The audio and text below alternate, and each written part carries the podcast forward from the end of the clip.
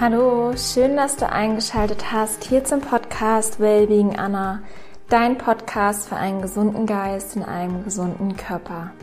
Mein Name ist Anna Klasen und in der heutigen Episode teile ich ein Interview mit dir, das ich mit Frederik Kramp geführt habe. Fred, so wie ihn alle nennen, ist Athletiktrainer, Basketball-Athletiktrainer in Bayreuth. Ähm, die spielen erste Bundesliga. Und ich habe mich mit Fred unterhalten. Und zwar haben wir über Prävention gesprochen, über Regeneration. Sollte man stretchen? Ja oder nein? Ist ja ein sehr kontrovers diskutiertes Thema für die eigene Gesundheit, für die Regeneration oder auch zur Vorbereitung für eine Fitness- oder Athletikeinheit oder auch für jegliche Sportart, die du vielleicht ausführst. Wir haben gesprochen über Körperkontrolle, wie wichtig die Körperkontrolle beim Training ist, ähm, wir haben sehr, sehr viel über Mobility gesprochen und Fred teilt ganz, ganz viel Know-how und eigene Erfahrung aus seiner Arbeit, aus seinem eigenen Leben. Und wir sprechen über das Thema Morgen-Abend-Routine, über Herzfrequenz, über Schwäche zeigen, auch als Mann. Also es ist ein vollgepacktes Interview, was doch länger gedauert hat oder länger gegangen ist als erwartet, aber weil einfach so viel wertvoller Input da war und auch gerade hinten raus finde ich sehr, sehr inspirierende Worte von Fred nochmal kamen. Also hör dir das Interview auf jeden Fall bis zum Ende an. Ich wünsche dir ganz, ganz viel Freude und freue mich auf dein Feedback.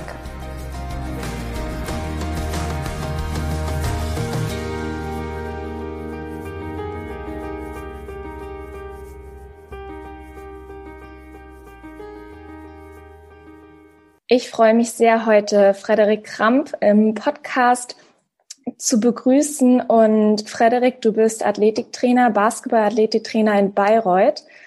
Wir sprechen heute über körperliche Fitness, über den gesunden Aufbau von einem fitten Körper, über Prävention, Regeneration. Und stell dich doch einmal gerne vor für alle, die dich noch nicht kennen.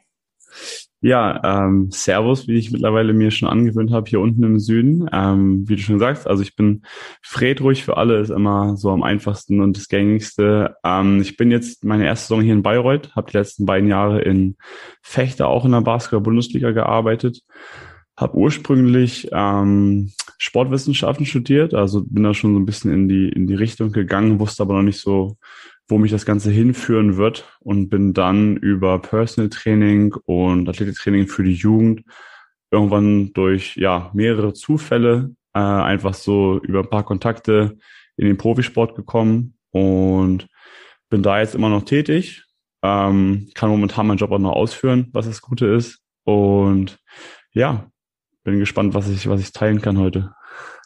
Wie ist denn aktuell der, der Stand bei euch? Könnt ihr ganz normal Matches spielen? Wie ist es so unter Corona-Bedingungen? Also ich sage ähm, immer Matches, Spiele spielen. Ja, ähm, also bei uns ist eigentlich alles normal geregelt, sage ich mal, wenn man wenn man das so normal in Häkchen setzen kann. Ähm, wir haben ganz normale Spiele, einmal, zweimal die Woche. Wir haben immer vor jedem Spiel einen Corona-Test. Das heißt, bis zu drei Tests pro Woche war so zwischendurch das häufigste.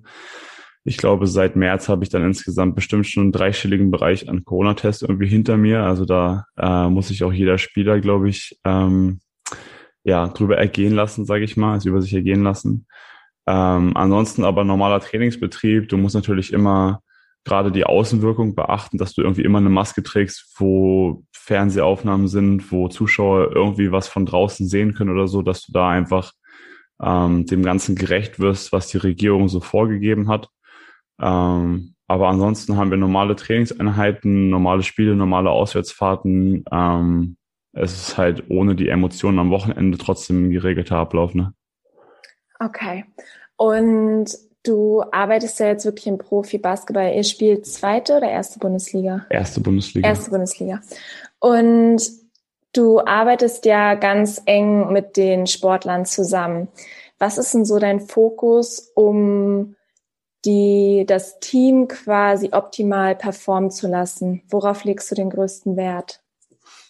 Ähm, also es fängt bei mir immer schon an mit der ersten Kontaktaufnahme, sobald ich weiß, welche Spieler wir ins Boot holen für die nächste Saison, was sage ich mal meistens Vorbereitung ist im August. Und spätestens Mitte, Anfang Juli, sage ich mal, stehen die ganzen Verträge unter Dach und Fach. Und dann habe ich mir es immer so als ähm, ja als Standard gesetzt, dass ich mich bei den Jungs immer melde und einmal anrufe, wo auch immer die sind. Ich meine, die meisten irgendwie in den Staaten ähm, mit denen einfach mal ein kurzes Gespräch führe. Was macht ihr jetzt gerade im Sommer? Was ist deine Verletzungshistorie? Dass ich schon mal so einen kleinen Überblick habe, bevor die überhaupt ankommt, dass ich mir schon mal so einen leichten Plan machen kann. Und dann geht es natürlich weiter, wie wird das Testing aufgebaut, also die Performance-Tests, die äh, Beweglichkeitstests, wie ist auch die Zusammenarbeit mit Physio und Ärzten. Ich bin sehr dankbar. Hier in Bayreuth habe ich einen sehr, sehr guten Physio-Kollegen, mit dem ich äh, sehr gut Hand in Hand arbeite auf jeden Fall. Und dann ja, geht es bei mir eigentlich mehr darum, den Körper erstmal so zu behalten, wie er ist, also nichts zu verschlimmern über die Vorbereitung, was manchmal schon die größte Herausforderung überhaupt ist, weil du startest ja vom Sommer hin zu, ja, sag ich mal, bis zu acht, neun Mal Training pro Woche auf einmal wieder und eine basketballerische Belastung, also mit Körperkontakt, mit äh, vielen Cuts, mit vielen Richtungswechseln, extreme Belastung für die Gelenke, viele Sprünge, viele Landungen und viele sind das im Sommer nicht gewohnt, weil viele doch, du kannst es nicht perfekt simulieren. Also das heißt, die Belastung ist ganz anders und dann geht es erstmal darum, okay, wie kann ich die Belastung, die jetzt gerade aufkommt, irgendwie so ein bisschen abfangen, abdämpfen. Ne? Und da kommen wir nachher auch noch so ein bisschen zu Richtung Regeneration, aber auch dieses Präventive ist für mich immer dieser Hauptfaktor. Also was kann ich machen, um den Körper möglichst gut auf eine Belastung vorzubereiten, dass er die Belastung annehmen kann und die Belastung nicht zu hoch für ihn ist. Was halt im Profisport immer so, ja, eine, eine ganz, ganz dünne Linie ist, aber das ist so ein bisschen, sage ich mal, grundlegend die Aufgabe, die ich in dem Team habe, wenn ich es so zusammenfassen müsste. Ähm, würdest du sagen, dass sich das Athletiktraining in den letzten 20 bis oder 10, 20, 30 Jahren dahingehend verändert hat, dass der Fokus viel, viel mehr auf der Prävention ist, weil vom Gefühl her war Athletiktraining früher, okay, fit werden, noch einen draufpacken. Ich sag mal, Gewichte stemmen, laufen, was auch immer. Und heute habe ich eher das Gefühl, dass da einfach ein viel, viel größerer Wert drauf ist, den Körper eher gesund zu erhalten. Ja, also total auf jeden Fall. Das war ich meine, selber tätig bin ich ja im Athletikbereich, sage ich mal, mit dem Studium jetzt dazugenommen seit roundabout neun, zehn Jahren irgendwie, dass ich im Kontakt mit dem Ganzen bin und auch in der Phase jetzt alleine schon hat sich da krass was entwickelt. Also alleine finde ich zu dem Standpunkt, dass in der Basketball-Bundesliga zum Beispiel jedes Team den eigenen Athletiktrainer hat. Das gab es lange Zeit nicht und da war oftmals dann eher der Co-Trainer oder auch in anderen Sportarten halt der Trainer, der ein bisschen Ahnung hatte von Athletik, von Krafttraining, der hat das auch noch gemacht und dann oftmals mit solchen Aussagen wie, naja, das haben wir ja damals auch gemacht, das, das wird schon richtig sein. Also oftmals mit wenig Hinterfragen des Ganzen, aber auch mit zu wenig Zeit, die derjenige für diesen Bereich bekommen hat. Also alleine diese Aufmerksamkeit, finde ich, die dieser Bereich bekommen hat, ist enorm gestiegen. Ähm, Vereine sind bereit, Geld auszugeben für einen, für einen Vollzeit-Athletiktrainer, was schon mal ein Riesenerfolg ist. Ähm, ich kann jetzt vorwiegend, sage ich mal, weil ich mich vorwiegend im Mannschaftssport auskenne, davon reden. Ähm, kannst du gerne auch nochmal ansetzen, was, was Tennis angeht, aber ich habe das Gefühl, dass da auch alle Sportler wesentlich bereiter sind, Geld auszugeben für einen größeren Stuff einfach. Ähm, und mit der Frage, ob das mehr Richtung Prävention geht. Es ist halt immer, Prävention klingt halt immer so langweilig und klingt immer so ein bisschen, naja, das mache ich halt dann mal beim Physio, wenn ich hier und da so ein paar Stabil Stabilitätsübungen machen muss oder so ein Kram. Und dadurch hat dieser Begriff einfach ähm, unfairerweise so, so, so eine schlechte, so eine schlechte Energie mitbekommen, habe ich das Gefühl. Und ähm, wenn man diese Sachen einfach nur manchmal umbenennt, anstatt Prävention machst du einfach, ja, Knee Stability, Ankle Stability, Core Training, so, das klingt alles schon ein bisschen cooler und der Athlet denkt halt, ja, okay, ich mache jetzt hier richtig was und ich mache nicht so ein Larifari-Prävention-Zeug. Ähm, die meisten Sportler sind dennoch immerhin erst oftmals bereit, wirklich auch in dem Bereich mehr zu arbeiten, wenn sie mal was hatten. Also das muss ich immer noch sagen. Es gibt immer noch genug Leute, die resistent sind gegen diese kleinen Übungen, weil sie sagen, okay, ey, mir geht's doch gut, ich brauche doch nichts. Ähm, da ist ein kleiner Wandel passiert, aber da darf auch noch mehr, mehr passieren, dass man früher darüber nachdenkt oder früher die Athleten vielleicht auch dahin erzieht, dass solche kleinen Übungen wichtig sind. Und das fängt halt auch immer in der Jugend so ein bisschen an. Ne? Mhm. Was ist so, du hast gerade auch von Core-Training geredet und so, was ist so das Wichtigste, wenn du jetzt jemand sagen könntest, mach präventive, mach präventives Training, was würdest du ihm mitgeben? Vielleicht kennst du noch gar nicht so, aber gibt es irgendwas, wo du sagst, das hilft jedem, wenn er das mhm. macht? Ähm, ja, ist immer, also it depends, das hängt immer von vielen Sachen ab, was derjenige jetzt hat wenn man jetzt wirklich mal ganz global davon reden muss, finde ich oder wie ich auch arbeite, ist diese, diese Körperkontrolle halt enorm wichtig oder für mich auch einfach die Basis. Ähm, also ich arbeite sehr viel nach den Prinzipien von FRC, das ist Functional Range Conditioning. Und die beschäftigen sich damit, die Gelenke in ihren Funktionen erstmal so stark wie möglich zu machen und eine Range of Motion, also eine Bewegungsamplitude zu besitzen, zu kontrollieren, mit dem Ziel, diese Range of Motion von dem Gelenk dann auch in der Funktion auf dem Feld im Krafttraining benutzen zu können. Weil wenn du halt nicht so eine krasse Beweglichkeit hast, dann tendierst du eher dazu, dass dann mal was reißt, dass dann mal irgendwie vielleicht auch gar nicht reißt, aber dass die Belastung zu hoch ist für das Gelenk und einfach du ein bisschen mehr Schmerzen hast. Ähm, und das ist so das Thema Mobility, Beweglichkeit, wo, wo ich einfach auch so mein Steckenpferd habe, sage ich ganz ehrlich, ähm, wo, wo viele Jungs auch äh, oftmals drüber abkotzen, aber das ist okay. Ähm, weil du bildest einfach eine, eine Grundlage auf einem, auf einem ganzen Feld, wo du dich bewegen kannst. Und wenn du dich erstmal gut bewegen kannst, dann kannst du halt beladen. Und ähm, das ist für mich die pure Prävention, weil alles, was du kontrollieren kannst, da kann dir nichts passieren. Grundlegend jetzt sage ich mal. Ne? Ja, und das fällt mir auch immer wieder auf. Also sagt mir mein Athletiktrainer auch immer wieder, mach die Wiederholung, Wiederholungsanzahl, wo du das, die Bewegung wirklich sauber machen kannst, wo du das gut kontrollieren kannst. Weil es bringt nichts, er hat das mal gerade jetzt in der letzten Einheit sogar verglichen, wenn ich Tennis spiele und am Ball vorbeischlage, bringt mir das nichts. Vom Prinzip her kann ich noch so oft die Bewegung machen, aber wenn ich den Ball nicht sauber treffe, ähm, hat es nicht den Sinn, den es haben soll. Und so ähnlich, so ein bisschen übertragen jetzt auf das Athletiktraining, wenn die, wenn die Übungen nicht sauber ausgeführt werden können oder ich nicht die, die optimale Kontrolle habe, dann ist einfach das Risiko auch zu groß, dass es eher ja. Schaden zufügt. Ja, und ich glaube, das ist auch noch so ein Thema. Ähm, ich habe vorwiegend oder ich habe nur jetzt im, äh, im Mannschaftssport mit Männern gearbeitet. Äh, ist, glaube ich, auch so ein typisches Männerding, wobei ich glaube, dass auch Sportlerinnen dann oftmals dann sehr ehrgeizig sind einfach. Ähm, dieses Thema, es muss ja irgendwie ein bisschen wehtun, es muss ja so ein bisschen brennen und nur dann hat die Übung wirklich ihren, ihren, ihren Sinn erfüllt. Ähm, das ist immer noch in den Köpfen drin, glaube ich, bei ganz, ganz vielen Sportlern, egal, glaube ich jetzt, ob weiblich oder männlich. Ähm, dass oftmals dieses Ding ist, wenn ich was mache und ich merke dabei nichts, dann frage ich mich selber, hat die Übung jetzt eigentlich überhaupt irgendwas gebracht? Und ähm, was ich diese Saison so manchmal ein bisschen umgestellt habe, ist zum Beispiel, wo ich gerade ganz gut mit fahre, also Klopf auf Holz, ne? Ich hoffe, dass es so weitergeht, ähm, dass wir jeden Tag ein bisschen Krafttraining machen. Also wir haben keine zwei, drei festen Einheiten, wo wir irgendwie eine Stunde Krafttraining machen und wo die Gefahr danach zu groß ist, dass die Jungs am nächsten Tag Muskelkater haben und ich sie quasi fürs Mannschaftstraining zu kaputt gemacht habe. Ähm, ich habe das eher aufgebaut, dass wir jeden Tag irgendwie, jeden Tag macht jeder so 20, 25 Minuten Krafttraining, hat jeden Tag so eine, so eine, so eine ja, Mikrodosis, also Microdosing, das kommt so ein bisschen aus dem, aus dem Amerikanischen von den, von den Trainern.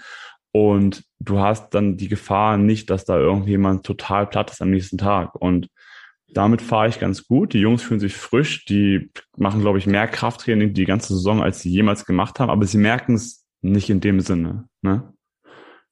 Ja, und ich finde es faszinierend, auch wie unterschiedlich natürlich auch jeder Athletiktrainer anders herangeht. Ich glaube, mein Athletiktrainer hat sehr, sehr viele Parallelen zu dir, weil mein Training ist ziemlich genauso aufgebaut. Ich starte oft mit Mobility, ähm, vielleicht mit Black Roll, aber es geht auch viel in die Länge, einfach so Stretching ist das falsche Wort, da hast du wahrscheinlich einen besseren Fachausdruck für. Dann geht's viel in Koordination, Stabilität, kleine Sprünge mit Tube und dann hinten raus kommt eine knappe halbe Stunde Krafttraining. Und ich kann es bestätigen, also man fühlt sich danach halt nicht komplett leer und also ich kann einfach, ich fühle mich sogar besser am nächsten Tag. Das ist immer faszinierend. Ich fühle mich schon so, dass ich was gemacht habe, aber ich hatte schon definitiv andere Trainer, wo ich danach dachte am nächsten Tag, ich kann mich nicht bewegen. Ja. Irgendwie, ich brauche gefühlt zwei Tage Pause. Und das ist ja, glaube ich, gar nicht der Sinn daran. Also klar, es geht immer darum, sich weiterzuentwickeln, aber es geht ja vor allem darum, um dann in der Sportart wirklich performen zu können. Und ich habe es gerade kurz gesagt, ähm, viele, es gibt ja viele Meinungen zum Thema Stretching. Würdest du da grundsätzlich sagen, Stretching ist gut. Was ist Stretching eigentlich oder Stretching ist vielleicht sogar kontraproduktiv? Also Stretching ist halt die pure Grundlage von dem, wo ich mit der Beweglichkeit hin will. Ähm, und nachher auch wieder die, glaube ich, die Grundlage, um gutes Krafttraining und eine gute Leistung auch in der Sportart auszuüben. Ähm, ich, also ich rede halt einfach immer lieber von, von Mobility, ähm, wenn man jetzt Thema Stretching und, und so allgemeine Beweglichkeit sieht, dann ist das, also die Amis unterscheiden das mal ganz schön zwischen Mobility und Flexibility. Und Flexibility ist halt eher so das Passive, wo man sich zum Beispiel beim Yoga eher passiv in so eine Position reindrückt über die Zeit, über das Körpergewicht. Ähm, war ich lange Zeit aber auch ein Trichter so, mach das nicht, dann du musst das alles aktiv machen. Ähm, aber du brauchst beides. Du brauchst wirklich diese Balance und diese, diese ähm, Voraussetzungen der Flexibility, der Flexibilität, bevor du da überhaupt aktiv was drin arbeiten kannst. Und ähm, Stretching ist halt immer so krass diskutiert über die Jahre. Das wird, glaube ich, auch noch lange, lange, lange so weitergehen. Es gibt immer verschiedene Meinungen. Es gibt halt so viele verschiedene Formen, die man auch einfach anwenden kann. Also, also wann machst du? Was machst du, was jetzt direkt vorm Training? Machst du was, wenn du jetzt in die Halle kommst und du hast deine eigene Routine und du hast noch eine Stunde bis zum Training vielleicht Zeit? Dann machen lange Stretches, um erstmal den Muskel elastisch zu bekommen und einfach das Gewebe so ein bisschen darauf vorzubereiten, machen auch lange Stretches Sinn.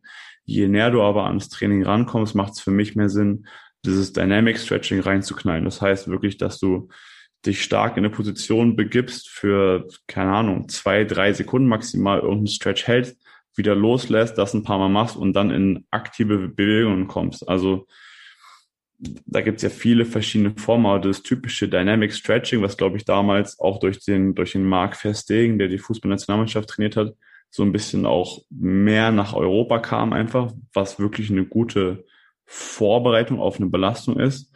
Ähm, das ist für mich so, das darf nicht fehlen. Ähm, das ist bei mir eigentlich auch immer drin.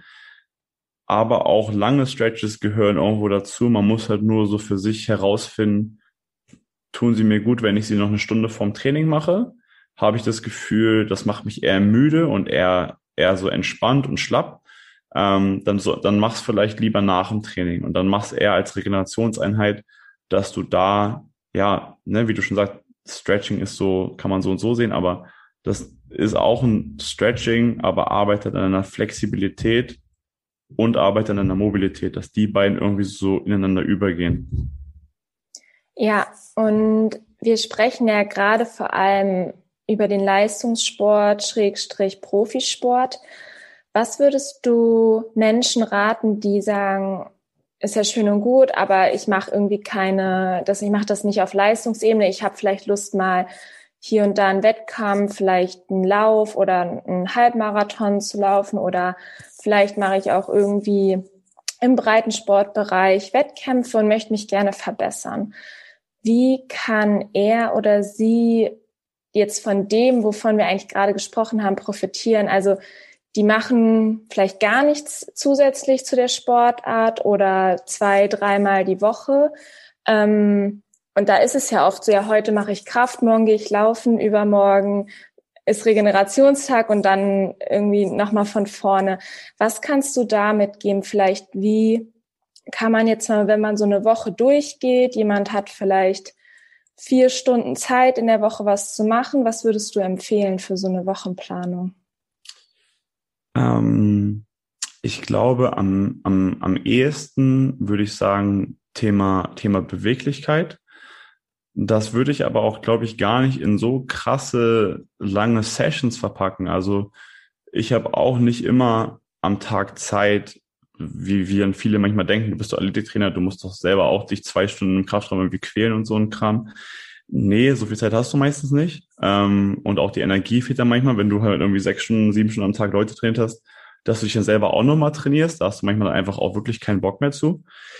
Und deswegen versuche ich dieses Thema Beweglichkeit zum Beispiel im Morgen abzuhaken. Also ich habe so morgens, wenn ich mit dem Hund rausgehe, meine irgendwie zehn Minuten vielleicht, fünf Minuten, zehn Minuten, wo ich alle Gelenke einmal durchbewege. Und das ist nicht viel, aber es reicht, weil du deinem Körper, deinen Gelenken so einen kleinen Input gibst, jeden Tag. Und alle Gelenke wissen, ah, okay, der braucht uns noch. Ich muss weiter in dieser Range of Motion bleiben. Ne? Und ich darf mich nicht verringern.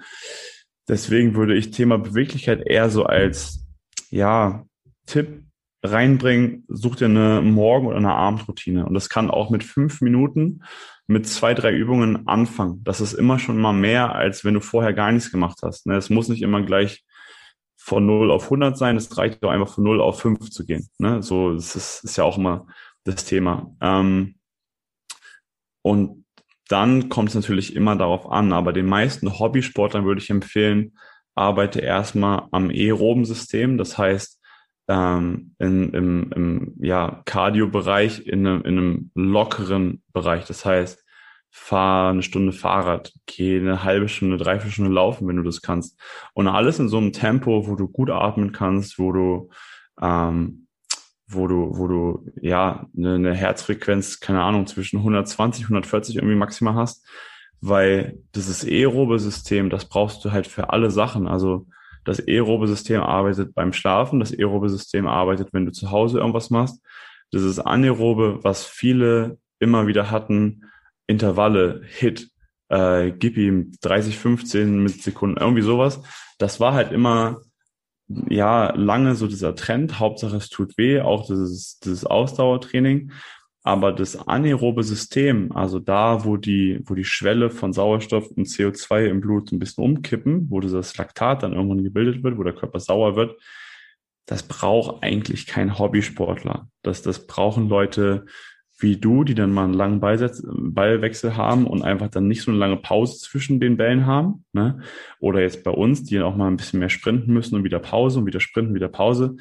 Aber für einen Hobbysportler brauchst du einfach nur dieses aerobe System, wenn das funktioniert und du dich ein bisschen bewegst, dann baust du, glaube ich, schon mal eine, eine Top-Grundlage auf und kannst dann nochmal weiter überlegen, okay, wie viel Krafttraining sollte ich machen? Äh, wie viel Sprints irgendwann sollte ich machen? Sprinten ist gut, Sprinten ist geil, aber ist das gerade das, was dir am meisten bringt, oder ist es halt eher dieses bisschen längere, lockere Laufen? Und manchmal bringt es so einfach schon, wenn du am Tag anfängst, eine Stunde spazieren zu gehen. Das, das ist, also spazieren gehen ist die, äh, wie die Amis sagen, most underrated exercise. Das ist einfach total unterschätzt. Und viele gehen eine Stunde spazieren und merken dabei erstmal, hm, kann ich gar nicht, weil dann fängt mein Knie an weh zu tun, dann fängt mein Fuß an weh zu tun, dann fängt mein Rücken an weh zu tun.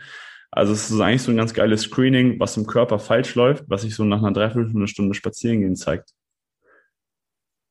Ja, es ist super interessant. Also zusammengefasst, ähm, wirklich so Grundlagen, Ausdauer verbessern durch Fahrradfahren, durch Laufen, durch Spazierengehen und Mobility, dass du da den Fokus drauflegen würdest für alle, die ähm, im Breitensport aktiv sind. Ja, das denke ich auf jeden Fall.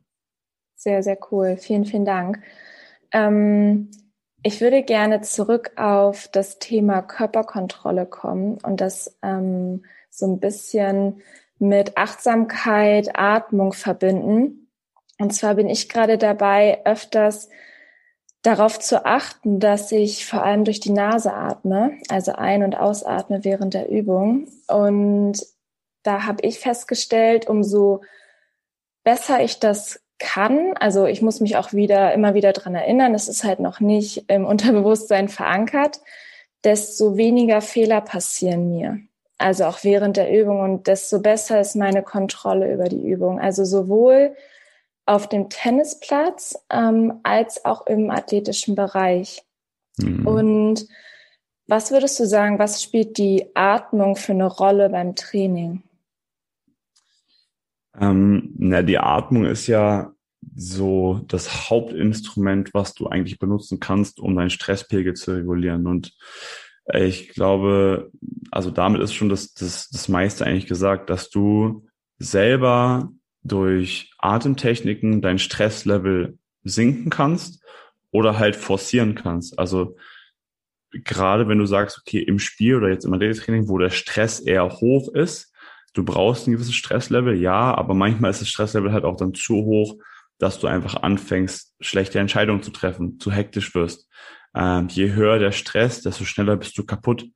Ähm, und da ist halt die Atmung extrem wichtig, weil du dadurch durch die Position der Atemorgane einfach den Vagusnerv ansteuern kannst, den Entspannungsnerv und regulierst das Ganze. Und dementsprechend kannst du dann natürlich auch wieder klarer denken, bessere Entscheidungen treffen ähm, und einfach wahrscheinlich auch wesentlich fokussierter bei einer Sache sein. Also je geringer das Stresslevel, desto fokussierter kannst du, glaube ich, bei einer Sache einfach bleiben. Und das ist so das Wichtige, sich dadurch immer wieder ja, ich meine, du, man kennst so aus dem Yoga oder Meditation, dass du dich durch die Atmung in die, in die Mitte zurückholst. Und das ist, glaube ich, nicht nur was für Yoga oder Meditation, sondern auch für momentane Belastungen, die du hast, dass du dich da auch, du musst nicht immer dann die Augen zu machen und fünf Minuten irgendwie meditieren. Das, das braucht man manchmal gar nicht. Manchmal sind es nur ein paar tiefe Atemzüge, um dich dadurch wieder so ein bisschen ja, zu erden und für die Situation ein bisschen, ähm, ja, oder die Situation bewusster ins Leben zu holen, ein bisschen. Und spielst du mit verschiedenen Atemtechniken oder was gibst du dein, deinem Team mit, deinen Sportlern, mit denen du arbeitest? Also wie integrierst du Atemtechniken oder auch Achtsamkeit in das Training?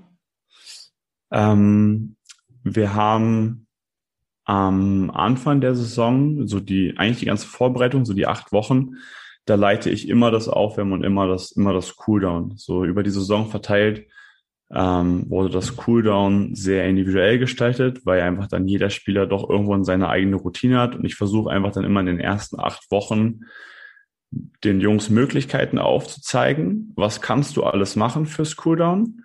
und finde für dich so ein bisschen heraus, was tut dir gut. Also ich möchte nicht, dass jeder das und das macht, weil vielleicht ist es für den einen zu stressig, für den anderen ist es zu wenig.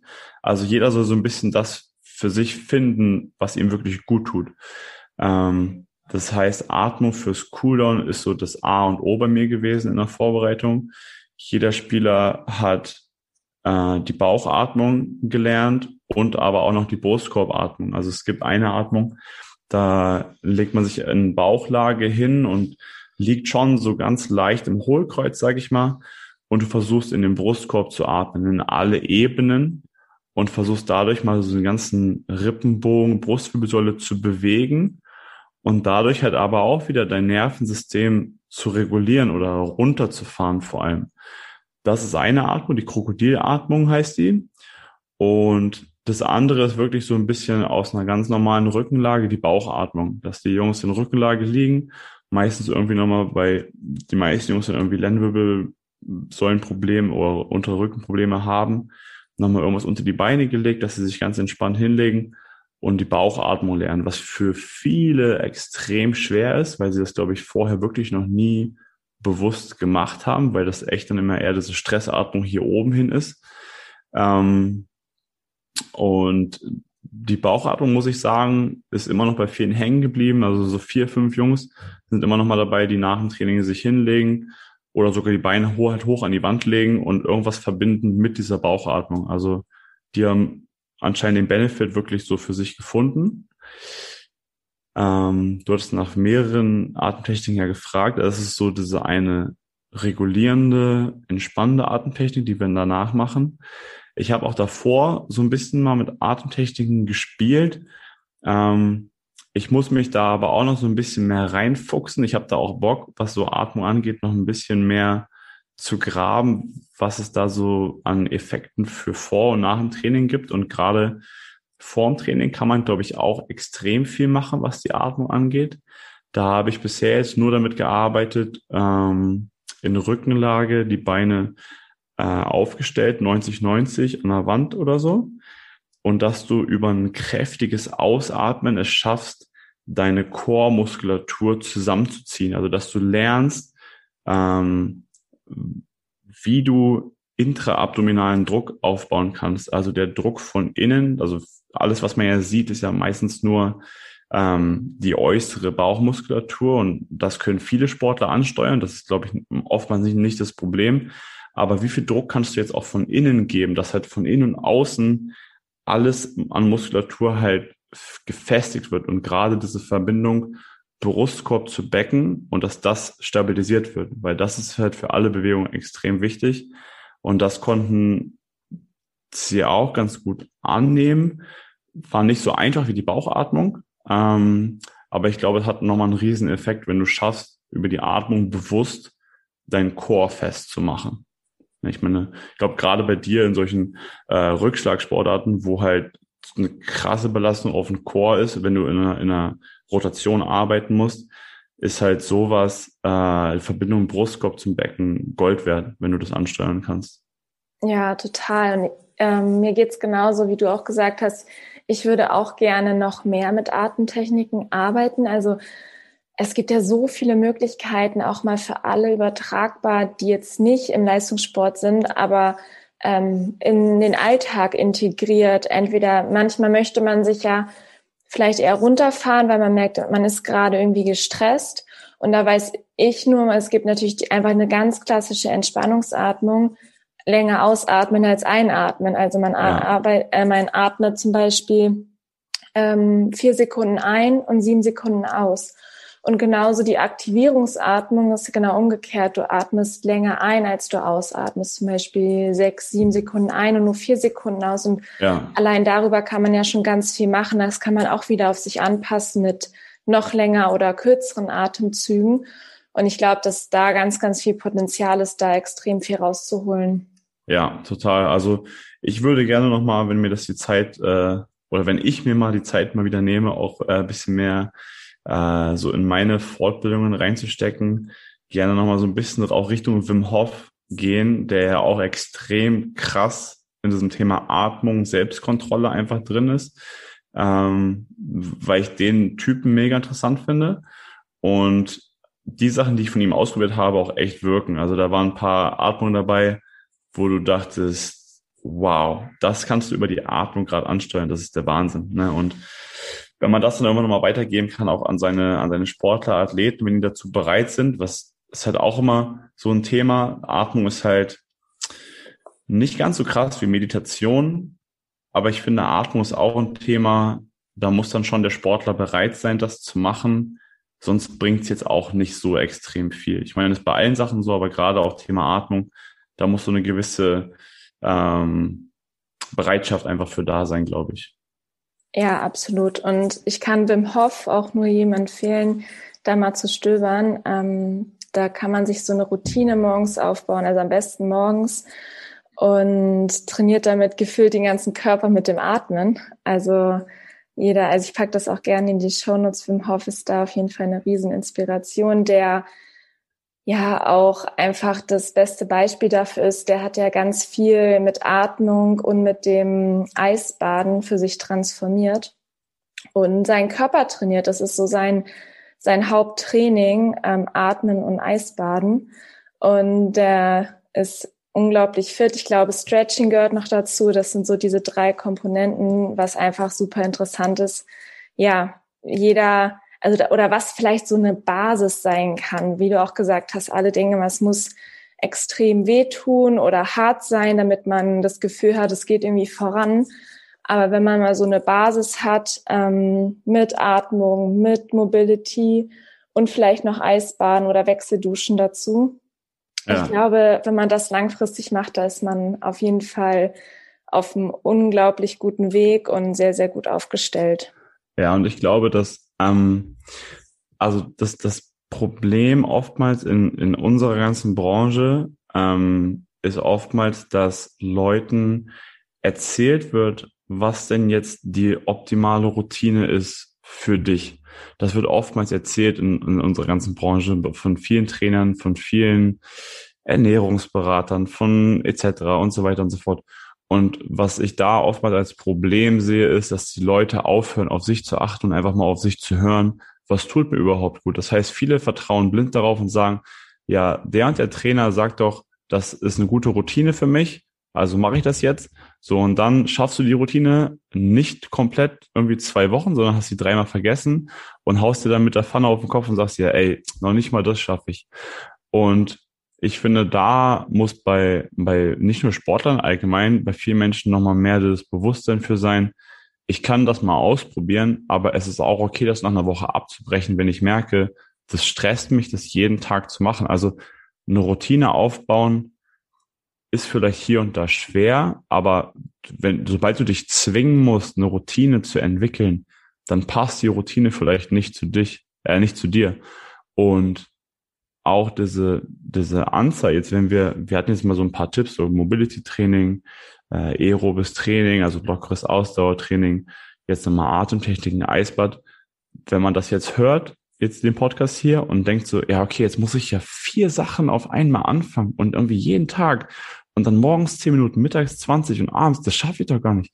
Ja, dann fang doch einfach erstmal mit einer Sache an, mit einer Morgenroutine vielleicht von fünf Minuten und wenn du das so drei, vier Wochen am Stück geschafft hast, dann nimmst du die zweite Sache dazu. Also du wirst nicht alles, was du jetzt in den letzten fünf Jahren nicht gemacht hast, innerhalb von zwei Monaten wieder aufholen können, indem du alle Routinen auf einmal anwendest. Das finde ich ist immer wichtig zu sagen. Fang mit dem kleinsten bisschen an und dann arbeite dich einfach nach und nach an mehrere Routinen ran. Ja, und vor allem mit dem starten, was mir jetzt am leichtesten fällt oder wo ich am meisten Bock drauf habe, einfach. Genau. Und dann den nächsten Step gehen nach zwei, drei, vier Wochen, wenn man sich bereit dafür fühlt.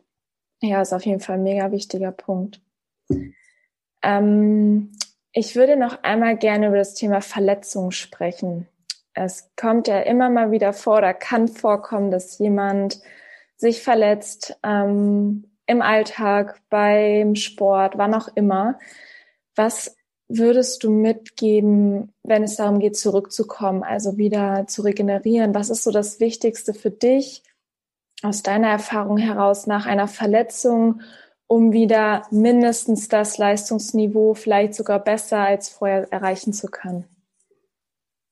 Ähm, redest du jetzt vorwiegend schon eher von Sportlern oder sagst du auch so jeder Mann, jede Frau, die sich jetzt mal irgendwie verletzt? Ähm, ja, ist schon auf jedermann bezogen. Okay. Ähm, ich glaube, aber für mich ist Priorität, wenn ich jemanden habe, der verletzt ist, dass ich demjenigen ganz bewusst mache, dass du jetzt mehr schlafen musst. Also dein Körper braucht gerade jetzt diese Ruhephasen, in denen er sich selber reparieren kann. Und das ist oftmals schon das größte Problem, wo, äh, wo die Leute vorgestellt werden, weil sie sagen, ich schlafe sieben Stunden pro Nacht, ich, ich kann nicht länger. Und ist ja auch okay. Bloß dann ist es auch wieder dieses, dieses ähm, äh, du, du bekommst nur das, was du halt reinsteckst. Und wenn du immer nur jetzt deine sieben Stunden schläfst, was schon grundlegend, sage ich mal, jetzt einfach ganz okay ist, wenn du sieben Stunden schläfst, deut deut deutlich schlimmere Sachen. Ähm, aber glaub mir, wenn du acht, neun Stunden pro Nacht schläfst, dann wird dein Körper wesentlich schneller wieder auf, einen, auf, einen normal, auf ein normales Level kommen. Wenn du schaffst, auch nochmal am Tag einen Nap, einen Mittagsschlaf zu machen, dann hat das nichts damit zu tun, dass du, dass du faul bist, dass du äh, keinen Drive hast, genug zu tun. Das, bei, bei vielen ist es, glaube ich, immer noch im Kopf, wenn du dich nachmittags oder so ausruhst und hinlegst, dass es, dass es schlecht ist oder du faul bist. Nein, das ist einfach nur smart. Das gehört zu deinem Training dazu. Schlaf ist dein Training, um wieder gesund zu werden. Wenn du das machst, ist so, ist so die Basis für, für einen Heilprozess, kommt für mich als zweites so die Beweglichkeit und dieses, ja, sich rantrauen, also die Stelle nicht zu lange in Ruhe lassen. Also dein Körper möchte natürlich erstmal die, die, die, die Stelle, die verletzt ist, nicht belasten. Sagen wir jetzt mal, du bist umgeknickt mit deinem Sprunggelenk. Dann möchte dein Fuß nicht belastet werden. Dann möchte dein Fuß keine Bewegung abbekommen, weil, ey, das tut gerade weh. Das Gewebe möchte sich gerade da komplett ausruhen. Aber es ist wichtig, dass du dem Gewebe und dem Körperteil wieder eine Bewegung zeigst, wo du hin möchtest. Es muss nicht bei 100 Prozent sein, aber gib deinem Körper oder, oder dem Körperteil wieder so ein bisschen Input und sag, ey, ich, ich brauche dich, ich gebe dir schon mal so eine Richtungsweisung, was ich haben möchte. Und dann kann das Körperteil die Nacht wieder daran arbeiten, das zu reparieren. Also so kann man sich manchmal so ein bisschen bildlich vorstellen. Gib, gib deinem Körper am Tag Input, damit der Körper in der Nacht das Ganze reparieren und umsetzen kann. Und wenn es dir am nächsten Tag gut geht, dann kannst du das erhöhen. Wenn es dir schlechter geht, dann musst du es nochmal ein bisschen minimieren. Also da muss man auch wieder so ein bisschen mit diesem, mit diesem Gefühl für den eigenen Körper einfach arbeiten. Aber ich bin, also bin kein Fan davon, wenn du umknickst, mach drei Wochen gar nichts und dann gucken wir mal wieder, was wir machen können. Weil bis dahin ist viel passiert im Gewebe, ist viel verklebt, ist viel immobil geworden und so weiter und so fort. Also so, so viel Bewegung wie möglich und so wenig, äh, ja, wie soll ich sagen, einfach nein, so viel Bewegung wie möglich, ohne Schmerz. Ja, und ich kann das nur bestätigen. Ich hatte, oder das heißt leider, ich habe die Erfahrung machen dürfen ähm, mit dem Kreuzbandriss. Und es dauert ja meist relativ lange. Ähm, ist ein relativ langer Prozess, um zurückzukommen. Und bei mir ging es am Ende verhältnismäßig doch relativ schnell. Klar, hat auch Monate gedauert. Ich habe erst mal fünf Monate gar keinen Schläger in die Hand genommen, außer nachher ab und zu so aus Spaß von so einer Weichbodenmatte. Aber dass ich das erste Mal auf dem Tennisplatz stand, da vergingen fünf Monate. Und normalerweise kann es sogar, glaube ich, noch länger sein. Und ich habe aber immer auch mit dem Mindset, ähm, gearbeitet, dass ich gesagt habe, ich spüre wirklich in meinen Körper hinein und mache das, was ohne Schmerzen funktioniert. Und so konnte ich wie so eine kleine Treppenstufe Tag für Tag immer eine Mini-Treppenstufe mhm. höher gehen und hatte auch vom, also ich hatte keine Angst oder so. Das ist ja oft so das Problem auch nach einer Verletzung, diese Angst, ähm, oder diese Hemmung, irgendwie wieder voll in die Bewegung reinzugehen, in die Intensität zu kommen. Und ich habe eher so meinen Körper einfach machen lassen. Klar hat und halt, was du auch vorhin gesagt hast, wenn man diese Kontrolle hat über die Bewegung, kann nichts passieren. Und so, ich glaube, aus dieser Mischung Achtsamkeit, Vertrauen, in mich reinspüren und meinen Körper einfach machen lassen. Und auf einmal hat er von alleine, ist er zu einem Ball hingelaufen, wo ich mhm. eine Woche vorher noch nicht hingelaufen bin. Und da war ich dann quasi danach überrascht, okay, krass, das ging jetzt heute. Und dadurch hatte ich so gut wie gar keinen Rückschritt, dass ich mal sagen musste, okay, jetzt muss ich vielleicht einen Tag ein bisschen rausnehmen. Geht heute nicht so viel wie gestern. Es ging eigentlich immer ein, zwei Prozent mehr als den Tag davor. Und das ist, glaube ich, was ganz, ganz Wichtiges, das mitzugeben. Hör auf deinen Körper, guck nicht links und rechts, was bei den anderen vielleicht hier und da schon ging nach zwei, drei, vier Wochen, sondern ähm, manchmal geht ja auch viel, viel mehr und dann hemmt man sich vielleicht eher, ja. wo man sagen könnte, ey, dein Körper ist vielleicht muskulär in einer so guten Voraussetzung, dass du das jetzt schon machen kannst. Ja, ja, und halt auch ein, ein riesengroßer Anteil, wenn du verletzt bist oder im Reha-Prozess bist, ist halt einfach auch die eigene Geduld. Ne? Also, dass man einfach auch, wie du schon sagst, so, du hattest dann einfach dieses diesen Flow drin, dass du jeden Tag so ein bisschen was mehr machen konntest. Aber auch, wenn man einfach dann mal stagniert und zwei Wochen vielleicht sogar einfach nicht weiterkommt, dann ist es nicht unbedingt schlimm. Dann braucht der Körper einfach gerade nur Zeit, bis er verschiedenste Sachen verstanden hat. Also ich hatte jetzt auch, ich hatte vor äh, Dezember, vor einem Jahr, hatte ich einen Bandscheibenvorfall. Also die Bandscheibe, also die Bandscheibe ist heile geblieben, ist jetzt quasi Fachbegriff, war es eher eine Bandscheibenvorwölbung aber ich war auch komplett, komplett raus. So ich hatte auch noch nie so eine Schmerzen, konnte mich nicht so, nicht annähernd irgendwie bewegen. Ich konnte meine Unterhose nicht selber anziehen. Also es war auch so die Hölle. Ähm, aber habe dann auch versucht, irgendwie nach und nach was zu machen, so mich selbst so ein bisschen zu therapieren, äh, meine eigenen Übungen, die ich Leuten dann mit in die Hand geben würde, gemacht. Und da wurde ich auch auf die Probe gestellt und da, da hat auch lange nichts funktioniert.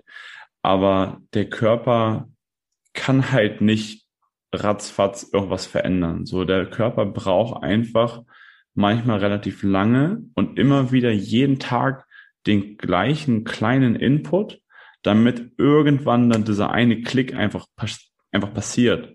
Und oftmals erwarten halt die Menschen von ihrem Körper, dass es wie eine Maschine funktioniert. Aber das ist halt einfach nicht so. Und das, was an Verletzungen irgendwann passiert, hat sich über viele Jahre, Monate, Wochen, wie auch immer mal aufgebaut.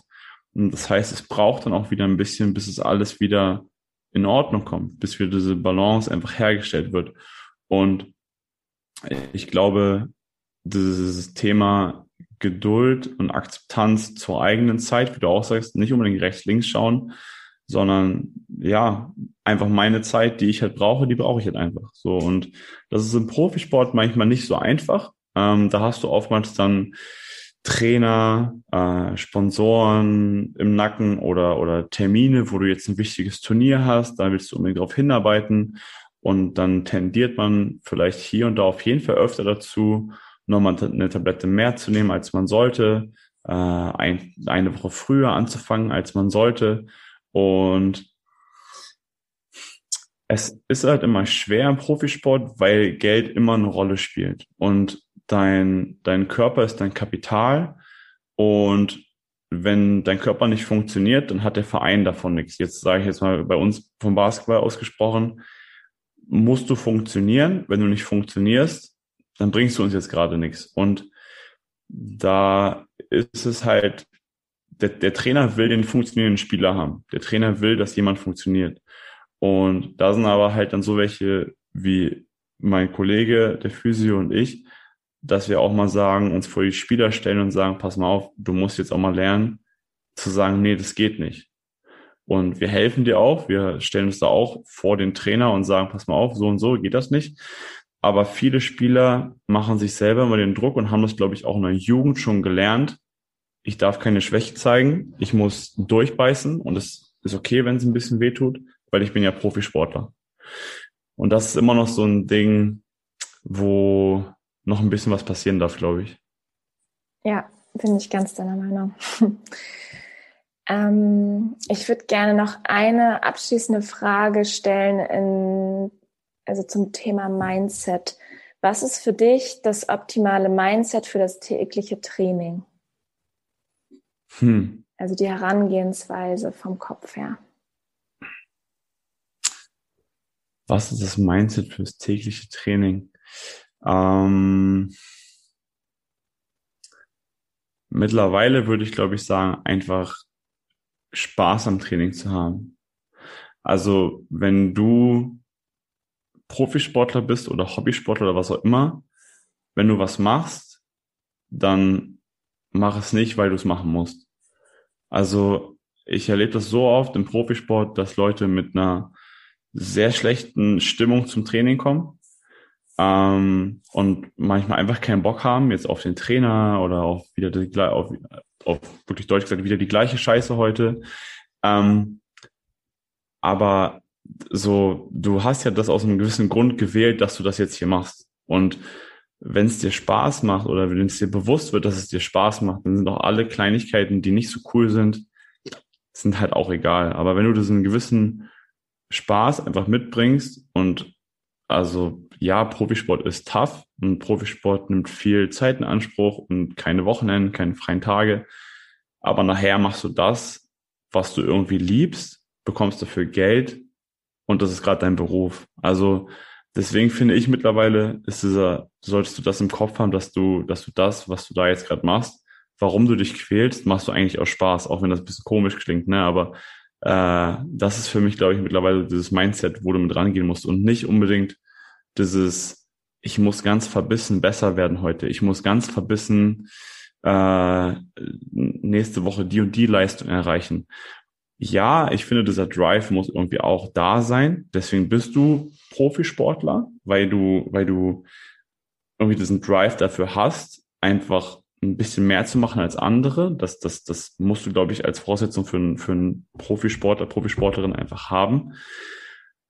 Aber je verbissener es, glaube ich, wird, desto mehr Leichtigkeit geht einfach flöten und desto mehr Flow geht auch, auch einfach verloren. Und gerade dieser Flow macht, glaube ich, die besten Sportler aus, habe ich das Gefühl.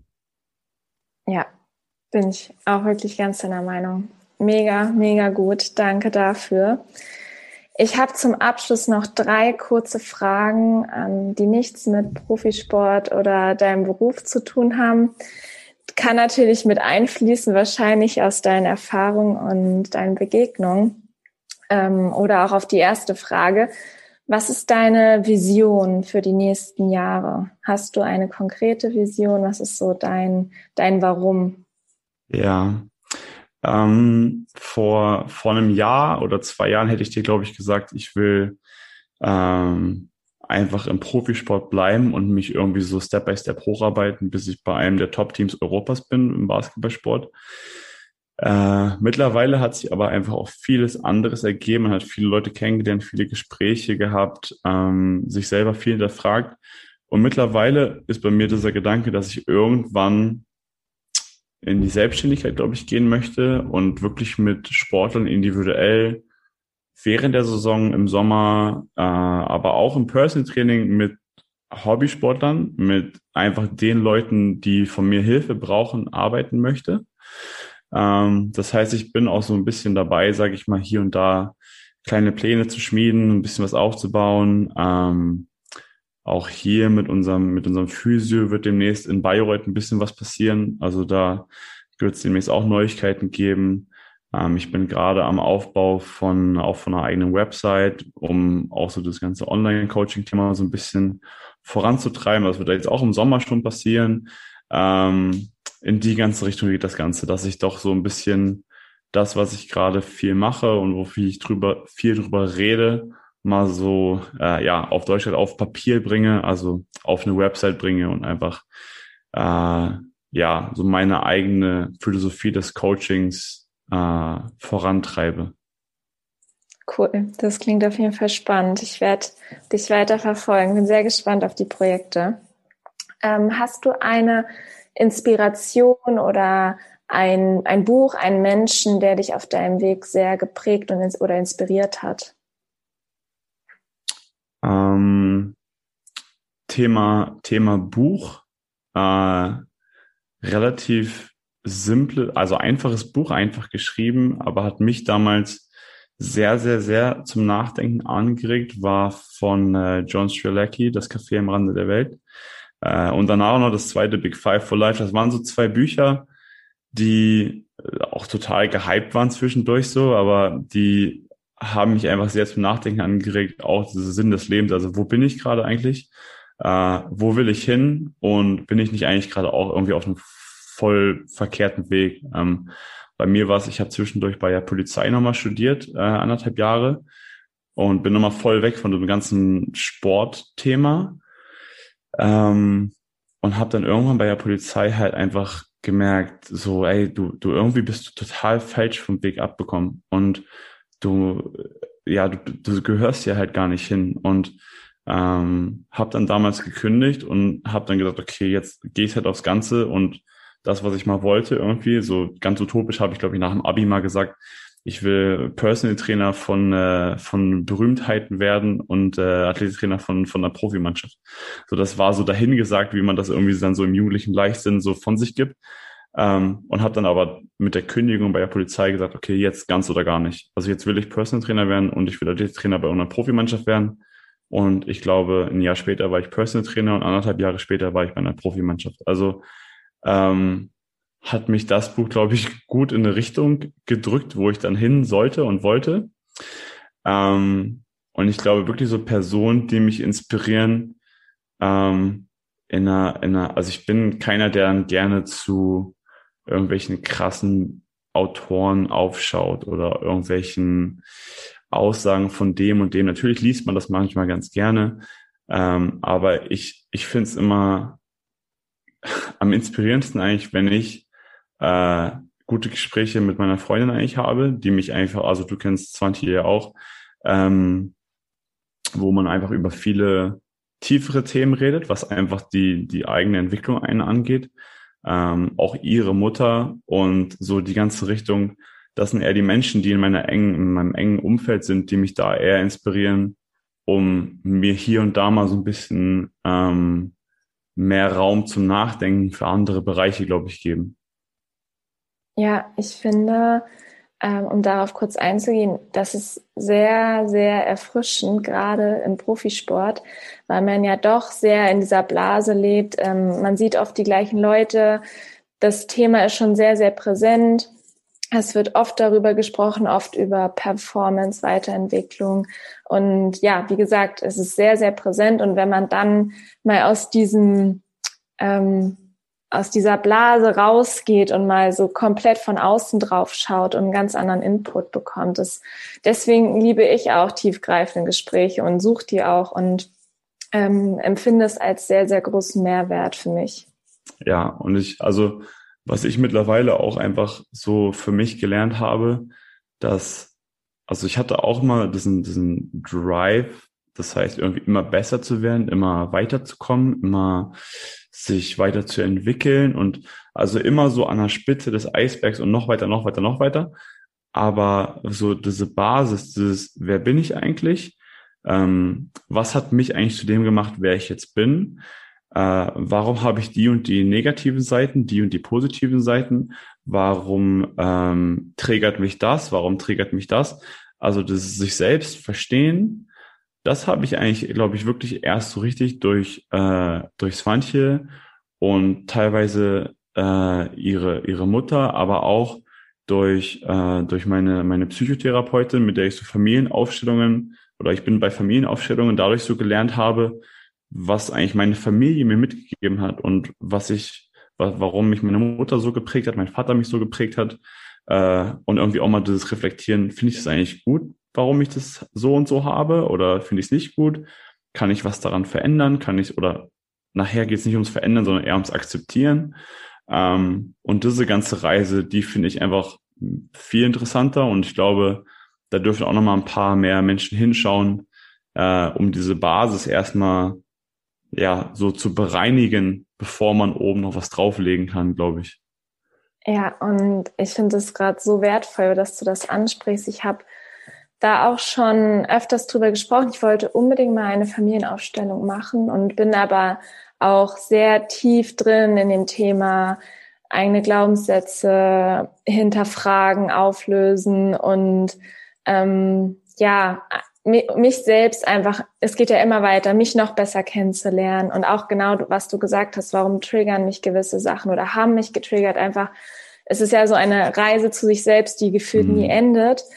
Ähm, Finde ich gerade auch mega, mega cool einfach, das wirklich auch mal von einem Mann zu hören, weil ich oft das Gefühl habe, Frauen sind da ein bisschen offener für als vielleicht Männer. Ähm, in diese Schiene, auch gerade was so Familienaufstellung, auch so, das ist ja auch so, was du auch, glaube ich, gesagt hast, dieses Thema keine Schwäche zeigen und nicht in diese Wunden zu gehen und dahin zu gucken. Also ja, mega, mega guter Input. Aber da kann ich dir, glaube ich, wirklich zustimmen, weil das ist, also jetzt bei uns, ich bin in so einer Jahresgruppe für Familienaufstellungen und das heißt, wenn jetzt Corona nicht gewesen wäre, trifft man sich alle zwei, drei Monate für ein Wochenendseminar quasi. Und das sind eine Truppe von circa 20 Leuten. So, und dann hast du halt übers Wochenende Familie, Familienaufstellungen für alle Personen, die irgendwie da sind oder dann immer nur ein Teil von denen. Aber da bin ich halt, also erstens bin ich, glaube ich, mit einer anderen Freundin zusammen, sind wir die jüngsten mit Abstand. Also die meisten sind zwischen 50, 45 und, und 60, so sage ich mal. Ähm, und da aber auch, da sind, da sind mittlerweile so ein paar mehr Männer, ja. Aber dieses Thema ist, stimme ich dir voll und ganz zu, bei Männern immer noch so ein, nicht unbedingt Tabuthema, aber Männer verbinden damit immer noch dieses Thema Schwäche, glaube ich, voll oft. Mhm. Und ähm, ich habe es mittlerweile abgelegt, äh, dass ich überlege, was ich, was ich sage, sondern wenn wir mit irgendwem was machen, ähm, dann kommt es ja irgendwann immer mal dahin, dass, dass die Frauen eher in irgendeiner Ecke sitzen und die Männer. Und wenn das Thema kommt, dann rede ich da auch drüber. So, und dann merkt man halt bei ein paar, die sind so, ah krass, der redet da drüber. Ah cool, dann, dann kann ich ja auch mal drüber reden. Also ich glaube, die meisten haben schon das Bedürfnis, da auch drüber zu reden. Nur es fehlt oftmals dieser Startschuss in so einer Runde, dass auch mal ein Mann darüber redet einfach. Also ich glaube, ja, das ist, das muss so ein bisschen durchbrochen werden, dass einfach auch mal darüber einfach so gesprochen wird und ähm, das, ja, ich glaube, es kommt ein bisschen mehr, aber es fehlt, es fehlt noch gut auf jeden Fall. Ja. Ähm, die Frage wurde jetzt doch länger beantwortet, aber ich fand es gerade so wichtig, darauf einzugehen. Also vielen, vielen Dank fürs Teilen. Und die letzte Frage, die ich auch hier in meiner Podcast-Gäste stelle, ist, stell dir vor, du hast eine Postkarte, die du, also nicht nur eine Postkarte, sondern ganz, ganz viele Postkarten. Und du schreibst darauf deine drei Learnings, die drei wichtigsten Learnings, die du gemacht hast im Laufe deines Lebens. Und du kannst diese Postkarte an alle Menschen dieser Welt verschicken und sie landet auf dem Nachttisch. Das heißt, sie werden jeden Morgen und jeden Abend an diese drei Weisheiten erinnert. Was würdest du auf diese Karte schreiben? Puh. Ähm, die ersten beiden Sachen fallen mir direkt ein und da halte ich mich, glaube ich, auch kurz und kurz und knapp. Ähm, erster Satz, den ich mir selber sagen würde, ist oder selber aufschreiben würde, ist bleibe bei dir selbst. Ähm, lasse ich einfach erstmal so stehen. Ähm, zweiter Satz, äh, ich glaube, das kommt aus dem Film äh, Der Club der Toten Dichter mit Robin Williams, äh, Carpe Diem, also nutze den Tag. Das ist für mich irgendwie ist auch manchmal so dahin gesagt und ist oftmals auf vielen Karten drauf oder so. Aber nutze den Tag hat für mich irgendwie immer so ein, so, ja, du hast halt einen neuen Tag. Warum, warum bist du halt scheiße drauf und warum solltest du ihn nicht nutzen? So, mach's halt einfach, ne? Ähm, und das dritte,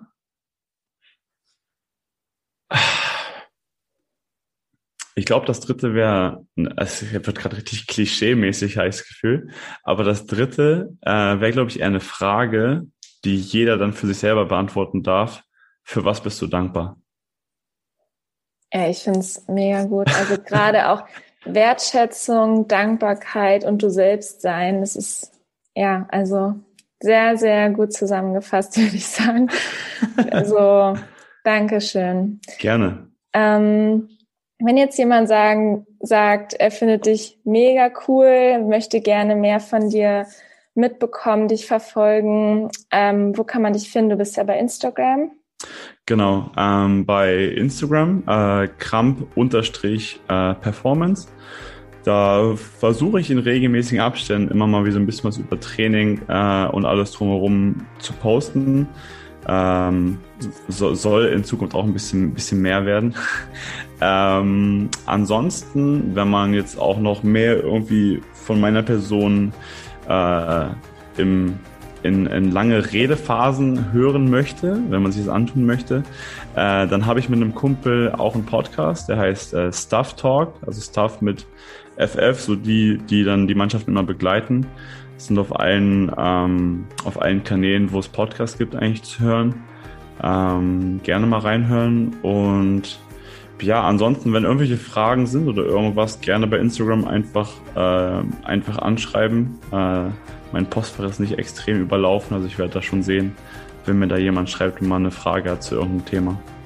Ja, cool. Ich packe auf jeden Fall alles in die Show Notes, dass man dich auf jeden Fall gut erreichen kann. Und ich bedanke mich für dieses Interview. Es hat mir sehr, sehr viel Spaß gemacht und ich habe auf jeden Fall auch sehr viel für mich mitgenommen und danke auch für deine Ehrlichkeit und dieses offene Teilen deiner Gedanken. Gerne, Anna. Danke, dass du mich eingeladen hast.